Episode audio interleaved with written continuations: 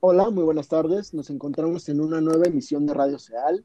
En esta ocasión con una invitada muy especial que pues va a ser la primera que Hola, va a presentar. bien, bien, Sofía gracias. Valle, Sofía, ¿Y ¿cómo ustedes? estás? Bien, también. Este, junto con eso nos Hola, acompaña bien, Alexa gracias. Jerez. Alexa, ¿cómo estás? Nada, aquí Pablo, contento Pablo de estar de vuelta en Radio Seal y con una emisión más. Una Hola, Luis, más. buenas tardes Y a mi todos, querido Rafa. Rafa, ¿qué dices?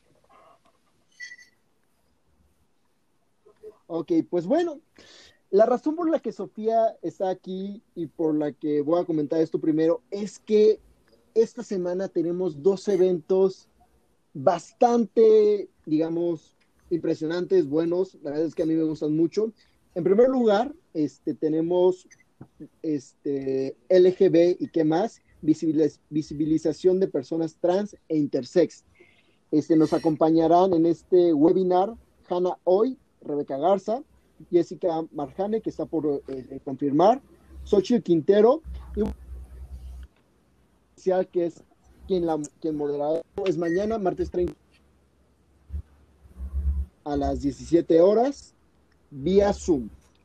Y junto con eso, este, tenemos el siguiente evento que es hace 100 años del nacimiento de López Portillo, López Portillo versus López Obrador.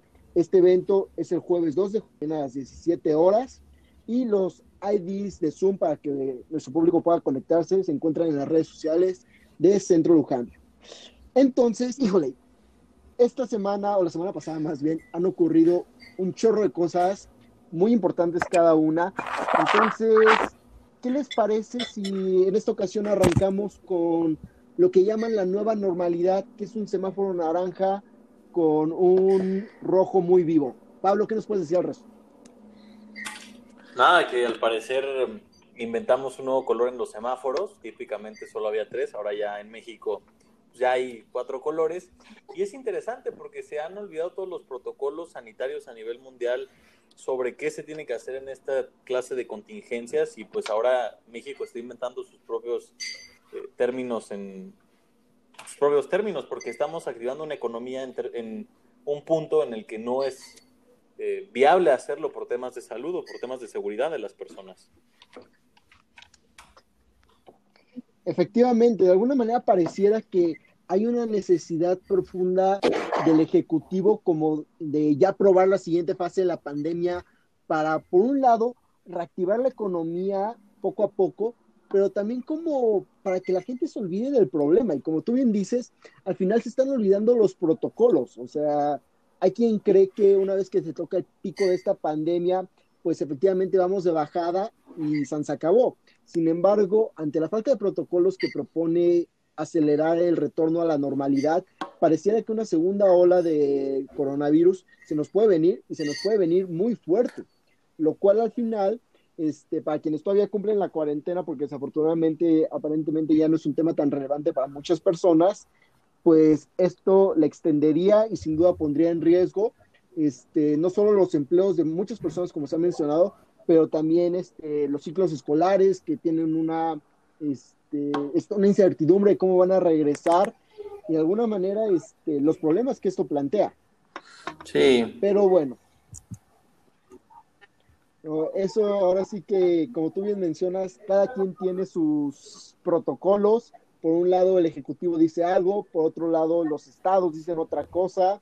Este, entonces, pues habrá que ver a quién creerle y sobre todo, este, sostener la voluntad de las personas de que ellas decidan y hagan lo que consideren que es correcto al final. Pero bueno, justamente hablando de incertidumbre y en un tema un poquito más agresivo, se tiene la incertidumbre de lo que, del atentado que sufrió el secretario de Seguridad este, Ciudadana de la Ciudad de México. Rafa, ¿qué nos tienes al respecto? Sí, Luis, pues mira, bastante que comentar respecto a este tema. El pasado 26 de junio, alrededor de las seis y media de la mañana, el secretario de Seguridad Ciudadana, Omar García Harfush, sufrió un atentado en las lomas de Chapultepec. Así es, escucharon bien, en las lomas de Chapultepec. Al parecer se atravesó un camión y abrió fuego eh, con armas de alto calibre al convoy que llevaba el secretario. Afortunadamente se encuentra fuera de peligro el secretario, pero desafortunadamente se perdieron tres vidas, dos policías de la Ciudad de México y una persona que iba a vender quesadillas al metro auditorio. Eh, es importante señalar por qué es tan eh, relevante este hecho acontecido en la Ciudad de México el viernes pasado. No solo es por eh, el lugar en donde se dio, una de las zonas más con más alto poder adquisitivo en México, eh, zona habitacional de muchos políticos, eh, empresarios y artistas. Bueno, Omar García Harfuch fue jefe de la Agencia de Investigación Criminal de la Procuraduría General de la República durante el sexenio de Enrique Peña Nieto. Fue y sigue siendo jefe de la Policía Capitalina y actualmente es el secretario de Seguridad Pública de la Ciudad de México. Dentro de estas corporaciones ha encabezado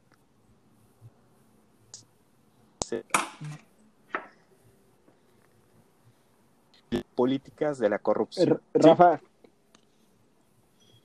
¿me puedes repetir ese último? Se cortó un poquito. Dentro de las eh, ha estado trabajando García Harfuch, ha eh, encabezado dos acciones primordiales. Una de ellas es acciones de alto impacto en contra del crimen organizado. La segunda, políticas contra la corrupción las fuerzas de seguridad. Y esto es muy importante porque vemos que durante sexenios pasados y administraciones pasadas de, las, de la capital del país eh, había eh, un señalamiento muy sobre todo a la policía eh, de la capital por diferentes actos de corrupción. hace unos meses, cuando fue nombrado, el año pasado precisos, cuando fue nombrado secretario de Seguridad Ciudadana de la Ciudad de México, encabezó diferentes acciones en contra del cártel de Tláhuac, de la Unión Tepito y del cártel Jalisco Generación. Aquí, y me gustaría ¿Qué fue hecho Sí, dime, te escucho, Luis. Sí. Ah, no, que fue justamente el cártel Jalisco quien lo atacó. Es exactamente una de aquí de la ciudad. Es que a mí me gustaría comentar eh, puntos me parecen muy, muy relevantes. El primero es que hace evidente la fragilidad del Estado mexicano. El segundo, que es necesario replantear o repensar la estrategia de seguridad, no solo a nivel, sino a nivel federal. Si hubo varios comentarios que hicieron que hechos como este, cierto, pero que ocurran en la capital, en, en donde se concentran los tres poderes de la Unión, todavía hace más, más preocupante. Es, creo que necesito eh, ahorita tener una estrategia más integral, más eh, transversal, donde diferentes y a nivel local, hablo de las Fuerzas Armadas y de la Secretaría de Seguridad Ciudadana, en este caso, de la, de la Ciudad de, de México. Es una demostración más eh, de, los grupos criminales. Eh, recordemos lo acontecido en Culiacán el año pasado, un hecho más lamentable y que demostró nuevamente la fragilidad del Estado mexicano. Muestra que los cárteles se han expandido y se han hecho todavía más fuertes. Eh, también es importante mencionar que los discursos de, austeridad en este caso no tienen cabida. Cuando llegó López Obrador al, poder, mencionó que eran excesivos los grupos de seguridad que tenían diversos funcionarios. Pues yo creo que hoy hechos como este demuestran que no, que no son eh, estratosféricos, gastos estratosféricos, son necesarios para proteger la vida de las personas que arriesgan diario su vida, en, no solo en en puestos como de seguridad pública, sino también en magistrados, eh, jueces. Recordemos también el asesinato del juez y de su esposa en Colima, un hecho bárbaro que fueron eh, acribillados fuera de su casa. Entonces, reitero, hechos como esta no, no tiene, no, no es válido el argumento de austeridad. Quitar, yo creo que la seguridad a, a estos funcionarios es poner en bandeja de plata a los criminales. Bueno, pero también, no sé, eso me recuerda un poco a lo que pasó en Michoacán. Este, no, lo que decía era que lo que pasó con Harfuch nos recuerda a lo que pasó en la primera década de este siglo con Minerva Bautista, que fue secretaria de Seguridad de Michoacán, que fue un mensaje directo hacia el gobernador y hacia las autoridades en ese momento que es que no estaban seguros y que no estaban seguros ni siquiera en camionetas blindadas, pero lo de Harfuch me parece más interesante porque es en una de las zonas, si no es que en la zona más segura del país, y pues es un mensaje muy claro de que Sinaloa está tomando cada vez más fuerza en, en esta debilidad que ha mostrado el Estado. Sí, yo creo que el tema de fondo, como ya se ha mencionado aquí, es la, la, la, estrategia de seguridad lamentablemente ha fallado en lo que lleva este sexenio, que hoy se cumplen dos años precisamente del triunfo electoral de Andrés Manuel López Obrador, y eh, él con la política que llegó al gobierno fue de abrazos, no balazos, y bueno, creo que esa, esa política no, no ha dado resultado. Ahora, también, también hay que destacar que en estos dos años no, no solo pues, se han visto estos resultados, sino que hoy, por primera vez, entra, el, entra en vigor el Tratado México-Estados Unidos-Canadá que firmó el gobierno anterior. Y eso es, eso es algo que resaltar por parte del, del secretario, del entonces secretario de Economía, el Defonso Guajardo, pues que, que, que logró negociar con un gobierno tan difícil para México como es el de Trump. Claro. Y que este tratado entre en un momento sumamente de incertidumbre para la economía mundial, ¿no? Esperemos que los resultados que, que se obtengan de este acuerdo sean benéficos para los tres países. Sí, aparte de que ahorita en este momento, pues, ¿qué, qué vamos a comerciar entre, entre nosotros con esta crisis tan grande que tenemos? Sí, el virus seguramente. Ojalá no. Ojalá no, exactamente. Y bueno, en otros temas tenemos este, de invitada a Sofía Valle, quien hoy nos hablará sobre un tema fundamental eh, respecto a lo que se conmemoró, se conmemoró, perdón, el día, el fin de semana, es precisamente el sábado, ¿no es así, Sofía? Sí, eh, fue pues el 30 de junio ya termina el mes del orgullo y fue pues obviamente el día del orgullo LGBT este fin de semana que acaba de pasar. Y por causa del distanciamiento social y el coronavirus, pues no pudimos salir a marchar a las calles y ser visibles. Entonces lo que pudimos hacer fue una marcha virtual. ¿Y, en qué consistió? En esta marcha ah, virtual, este, participaron 5 millones de personas, en las cuales pues Talía dio el banderazo de, de llegada y muchos influencers, actores, cantantes LGBT y aliados estuvieron como participando a lo largo de todo el día.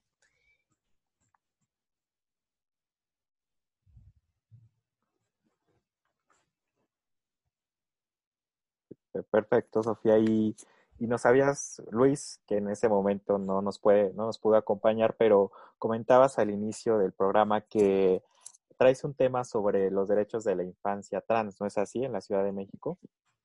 Sí, se trata de la ley de infancias trans que ahorita está en el Congreso de la Ciudad de México y pues esta busca desjudicializar el proceso por el cual una persona en su niñez pueda hacer el cambio de género en su acta de nacimiento. Eh, esto no tiene nada que ver con hormonas o intervenciones jurídicas, sino con el reconocimiento y respeto de su identidad. Este proceso, al incluir evaluaciones psicológicas, juicios, es tremendamente revictimizante para las infancias tener que pasar por este proceso para que su identidad sea reconocida. Em, y lo que la ley busca es que sea un proceso meramente administrativo, como lo es en el caso de las personas adultas. Si bien se puja por esta ley desde 2019, hoy en día está congelada. Eh, esta reforma fue aprobada por las Comisiones Unidas de Administración y Procuración de Justicia y de Igualdad de Género el 14 de febrero, pero en los dos periodos de sesiones pasados ha sido relegada. Morena, con sus diputados, entre ellos Paula Soto y Temístocles Villanueva, que se han involucrado con esta ley, eh, ahora guardan silencio pero ellos podrían lograr la mayoría simple necesaria para cambiar el Código Civil y el de procedimientos civiles capitalinos para que esta ley fuese una realidad, ¿no? Y Sofía, para, para ponerlo en términos prácticos, ahora sí que con bolitas y palitos, esta ley que se está discutiendo en el Congreso de la Ciudad de México, ¿qué significa? ¿Le da la libertad al niño de decidir eh, su identidad en términos prácticos? Es reconocer la autonomía que las infancias tienen sobre su propia identidad, porque pues vivimos en una sociedad adultocéntrica en la cual a las infancias se les eh, percibe como, como medios para el adulto en el cual se convertirán y no como fines en sí mismas, no se consideran personas completas, sino en potencia, en proceso o hasta en una fase. Pero las personas trans no son personas adultas que deciden transicionar, son eh, personas que a lo largo de toda su vida han vivido eh, pues un proceso, una trayectoria eh, que pues tienen que ver con su identidad, igual que el resto de nosotros. Y pues no, no vemos por qué en el marco legal pues esta trayectoria de vida empezaría con la mayoría de edad, ¿no? Creo que tiene que ver con que las infancias tengan, tengan voz sobre su propia identidad y que no se le... Las, que se considere que las personas trans no comienzan en una edad específica, que, que las personas trans existen desde que existe la vida misma, ¿no? Desde que estas personas tienen autoconciencia de quiénes son, al igual que el resto de nosotros o sea, lo que busca es blindar, ¿no? Su, su identidad para, para más adelante, como lo, lo entiendo. Sí, es que es que cambien su género si así lo desean en su acta de nacimiento. O sea, no tiene nada que ver con lo que dicen los grupos que están en contra de esta ley, que es con, eh, pues, que las infancias pasen por eh, trámites eh, por una transición hormonal o necesariamente quirúrgica. No, nada de eso. Solamente es que no se les revictimice a la hora de eh, reconocer, a la hora de que su identidad sea reconocida, que no tengan que estar en un juicio explicando y defendiendo quiénes son, ¿no? Que nada más sea un proceso administrativo, igual que es con los adultos. Es un, creo que es un tema complicado, ¿no? Que, que salta que se abre mucho al debate, sobre todo a, eh, aspectos de la sociedad más conservadora. Todavía es yo creo que una batalla que librar, ¿no es así? Sí, claro, y sobre todo porque eh, pues a las infancias se les subordina a los adultos que están en sus vidas, ¿no? Como esta propuesta del PIN parental, que era que los infantes no pueden recibir cierta información porque este, al parecer no tienen eh, pues eh, voluntad propia o autoconciencia y, no es información mala, solamente las personas que consideran a, los infantes subordinados ante ellas eh, consideran que, sola, que como están en esta posición de subordinación, solamente ellos los pueden aleccionar cuando estas, estas propuestas no, no conciben al infante como subordinado, sino como igual, como persona, como autoconsciente, libre y con voluntad, ¿no? Y creo que por eso es, es disruptiva esta ley, pero tiene más que ver con eso que con ser una persona trans, porque como te digo, esto ya existe para las personas adultas, tiene que ver con adultocentrismo más que con transfobia desde mi punto de vista. Ok, entonces es de alguna manera hacer entender a los adultos, ¿no? En, esta parte. Sí, totalmente, que pues los infantes tienen conciencia sobre sí mismos, tienen voluntad y pueden actuar sobre su propia identidad a la edad que ellos deseen, ¿no? Porque esta problemática también existe hacia las personas intersex, que este, pues las personas intersex se ven subordinadas por sus padres, ¿no? Al momento de nacer y que son sus padres los que deciden sobre el cuerpo de las personas intersex y deciden si sexuar sus cuerpos de manera femenina, masculina y les asignan un sexo. Y claro, sin considerar que esta persona intersex puede tomar la decisión por sí misma cuando, cuando tome conciencia, ¿no? que es muy, son derechos que les están siendo arrebatados a estas personas, porque no se les considera fines en sí mismos, no se les considera personas, se les considera simples subordinados de los adultos, se les considera medios para el adulto en el cual se convertirán, no se les concede como seres que emanan voluntad ni autoconciencia, entonces eh, tiene mucho que ver con, con eso, con hablarle a los adultos y hablar sobre la manera en la que se dirigen a los infantes y cómo los conciben. Okay. Y pues muy interesante el tema y, y, para los que les interese más sobre lo que Sofía nos ha platicado, eh, tuvo un evento eh, por vía Zoom el día de ayer en donde habló sobre esto, ¿verdad, Sofía?